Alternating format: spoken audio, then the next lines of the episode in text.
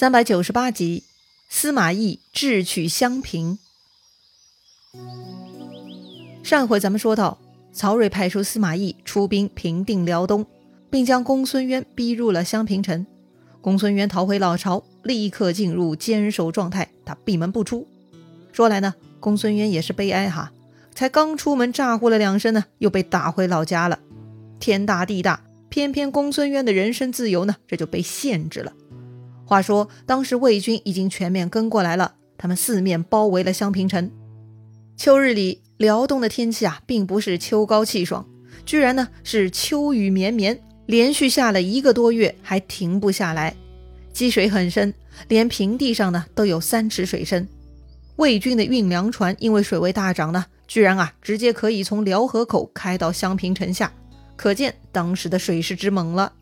这么一来，魏军天天泡在水里，行动不便，那是各种问题，大家都苦不堪言呐。于是呢，左都督裴景就去找司马懿商量了。这雨不停的下，军中泥泞难行，屯军困难，所以裴景请求将大军移到前面的山上屯驻。一听这话，司马懿怒了：围住襄平才能捉到公孙渊，怎么可以离开？眼看胜利在望，此刻更要坚定决心。要是再有人敢提移营之事，拉出去斩了！裴景被司马懿臭骂一顿，不敢反抗，诺诺连声就退出了大帐。看裴景没能说服司马懿，右都督仇连也忍不住跳出来了。或许他是以为自己的口才更好吧，也没打听清楚裴景为啥失败，贸贸然这个仇连呢就去找司马懿求情了，希望移营到高处。司马懿气坏了。老子军令已经发出来了，你还敢违抗？就想跟我作对吗？司马懿下令将仇连推出去斩了，将他的首级割下来，悬挂在辕门之外，警示众人，看谁还敢违抗军令。说到这里呀，咱们可以想象，当时魏军的军心必然已经有些涣散了，连左右都督都没了信心。其实啊，当时的司马懿几乎就是一个人在强撑了。要说司马懿不简单呐。正在这个时候，他又发出另一个军令，让南寨的人马暂退二十里，撤去对襄平南城门的包围。在那个年代啊，很多城中百姓呢都是需要出城砍柴放牧的，大军包围，影响百姓出入城池，很影响生活。司马懿下令大军后退，腾出二十里的活动范围，算是给城内军马百姓一点生活空间了。可是正常人都知道，如果城门包围撤下，自然会有人以砍柴放牧为名，然后逃跑的嘛。行军司马陈群呢，就来问司马懿了：从前太尉进攻上庸的孟达，速战速决，生擒孟达；如今来擒公孙渊，却不急着攻城，还让大军住在泥泞之中。如今还放出城门，纵容敌人逃跑，到底太尉是怎么想的呢？司马懿笑了哈，先生呐，你不知道兵法吗？当年孟达粮多兵少，而我粮少兵多，所以不可以不速战，出其不意突然进攻，方可取胜。但如今辽兵多，我兵少，饿肚子的是他们呀，所以没必要全力进攻，就让他们随便逃跑好了。到时候趁机进攻才是上策呀。哦，原来如此，陈群拜服啊。哎呀，这个场景呢，之前常常出现在蜀军大帐。诸葛亮妙计，人家不理解，然后诸葛亮给大家解惑。如今嘛，诸葛亮没了，司马懿最聪明，可不就轮到司马懿显摆了吗？好了，言归正传，司马懿确实很牛，他不但有想法，还得到皇帝曹睿的信赖。话说当时司马懿领兵在辽东，他派人去洛阳催办军粮。这时候呢，有人就不爽了，上奏皇帝啊，说近日秋雨连绵，已经下了一个多月了，军中人马疲劳。就该召回司马懿，权且罢兵啊！说白了，天气很糟糕，很难打胜仗，还浪费粮食，太不合适了，所以就该撤军。但这种说法呀，其实目光很短浅。大军出征的启动成本很高的，怎么可以说撤就撤呢？除非有重大事件，否则就该由领兵打仗在外的主帅决定撤军时机嘛。况且司马懿那可是熬死诸葛亮的大牛。在魏国，谁敢说自己比司马懿更懂军事嘛？皇帝曹睿就说了：“司马太尉擅长用兵，随机应变，多有良谋。捉住公孙渊指日可待，卿等何必忧虑？曹睿呀，根本不听群臣谏言，他大手一挥，立刻派人运粮送至前线了。从这一点来说呢，司马懿是成功的哈。古往今来，多少人才呢都有过类似的挑战，本来受到老板认可，但是成功前呢，往往有一段黑暗之路。那个低谷啊，往往会让很多老板动摇决心，撤资换人，各种动作。于是嘛，黎明前的黑暗呢，就黑到底了，再也没有光明了。但司马懿凭借之前的成功，赢得了皇帝的信赖。就算如今情况很糟糕，曹睿呢，还是愿意相信司马懿。这是司马懿最终赢得胜利的重要保障啊！果然，再过几天，秋雨终于停了，天空也放晴了。这天晚上。司马懿走出大帐，仰观天文。会看天文就是牛啊！古代的天文预报嘛，包括军事国运，实在信息量太大了。司马懿很幸运哈，这天晚上他又看到了一个重要的消息，说是啊，司马懿在天空中看到一颗巨大的星星，还带着尾巴，自首山东北流到襄平东南。显然，这是一颗大流星啊！不仅司马懿，魏军各营将士都看到了。大家都觉得挺吓人的，司马懿呢却很高兴。他向众将宣布：“这一颗星就是公孙渊，五日之后，星落之处必斩公孙渊。”司马懿下令啊，来日可全力攻城了。太好了，这可真是个好消息！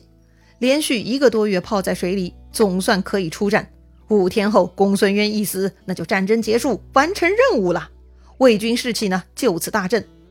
从第二天一大早开始，魏军就开始忙碌攻城了。筑土山、掘地道，立起炮架，装上云梯，他们没日没夜不断进攻。当时魏军呢，不断向城内射箭，箭如急雨射入城去啊！城内的公孙渊呢，此刻很痛苦，一个多月被关在城内，渐渐粮草不足。后来魏军放松南门，跑出去搞粮食的人呢，却一去不返。公孙渊也是头大如斗啊！此刻粮草不足。大家都只能杀牛宰马当做食物了，这么一来，人心都涣散了，大家都怨恨公孙渊。本来日子好好的，非要造反，非要鸡蛋碰石头。现在好了，大家都要跟着公孙渊饿死，谁都不甘心啊。于是啊，就有辽东兵秘密商议，想砍了公孙渊，献出去向司马懿投降啊。公孙渊此刻呢，也终于清醒过来了，自己的野心暴露的有点太早。确实太草率，太冒进了。可是咋办呢？敌人兵临城下，手下也不齐心。与其被人砍头拿去投降，不如自己主动投降吧。于是呢，公孙渊派出自己的相国王建、御史大夫刘辅，让他们去找司马懿请降。这俩人呢，来到司马懿的大营，对司马懿说呀：“请太尉退二十里，我君臣自来投降。”哼。死到临头，你要么乖乖投降，要么被我们贬死，哪里还有你说话的地方？司马懿很生气哈，公孙渊不亲自来投降，实在无礼。司马懿呢，直接下令武士将这燕国的相国王建、御史大夫刘辅呢，就推出去斩了，然后将人头还给他们的部下，让他们带回去给公孙渊。公孙渊看到自己两位大臣的人头，吓坏了，没想到司马懿如此狠毒啊！这么一来呢，公孙渊更不敢自己去找司马懿投降了。第二次，他派出侍中魏衍去找司马懿。听说公孙渊又派来使者，司马懿升帐，聚集魏军众将立于两边。这个魏衍呢，是演戏的演哈。见到这种场面呐，他怕极了。为了不被司马懿砍头，魏衍呢卑躬屈膝，他来到司马懿的大帐，他都不敢好好走路，他直接呢就跪在地上，用膝盖走路。爬到了司马懿的面前，魏延呢向司马懿求饶，说公孙渊是真心投降，明日先送出世子公孙修当人质，然后我们君臣自负来降。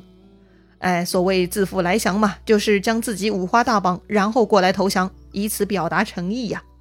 哼，花样还挺多哈。司马懿非常不屑。司马懿说呀，军事有五大纲要，能战当战，不战当守。不能守当走，不能走当降，不能降当死，何必送出儿子为人质？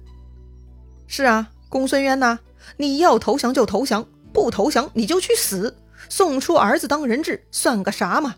司马懿呢，看不上。司马懿让魏延回去跟公孙渊讲清楚，别耍花招了。太好了，魏延此刻已经吓坏了，他就怕司马懿一不留神砍了自己呀。既然不杀头，魏延呢，赶紧抱头鼠窜逃回去了。一个使者如此胆战心惊，可见使者派的不对呀。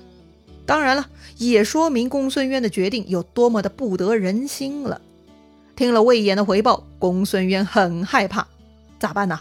看这光景，司马懿非常霸道啊，就算投降也没有生路了。于是呢，公孙渊跟儿子公孙修商议，不如咱就逃跑吧。说来呢，这对父子啊，估计也是脑子用完了哈。司马懿大军包围，他们能往哪里逃呢？公孙渊父子很有意思，他们居然选了一千人马，当晚二更时分开了南门，往东南方向逃跑了。他们以为啊，晚上跑路，司马懿会睡大觉，放松警惕呢，简直幼稚啊！话说公孙渊父子跑出南门，大概走了不到十里，忽然听到山上一声炮响，四下鼓角齐鸣，突然前面呢就冒出一支军队，正中间那位就是司马懿，身边呢还有他的两个儿子司马师和司马昭，两位司马公子大喊：“反贼休走！”哈！居然司马懿这么狡猾，埋伏于此啊！公孙渊吓坏了，就想掉头逃跑。但是很显然，魏军不可能就这点人马呀。公孙渊背后呢，也被魏军给包围了。正后方是胡遵，左边夏侯霸、夏侯威，右边张虎、岳琛。这么多人呢，就将公孙渊父子团团给围住了。看来大势已去，逃跑无望了。于是呢，公孙渊就下马投降了。但是此刻投降还来得及吗？司马懿会接受吗？精彩故事啊，下一回咱们接着聊。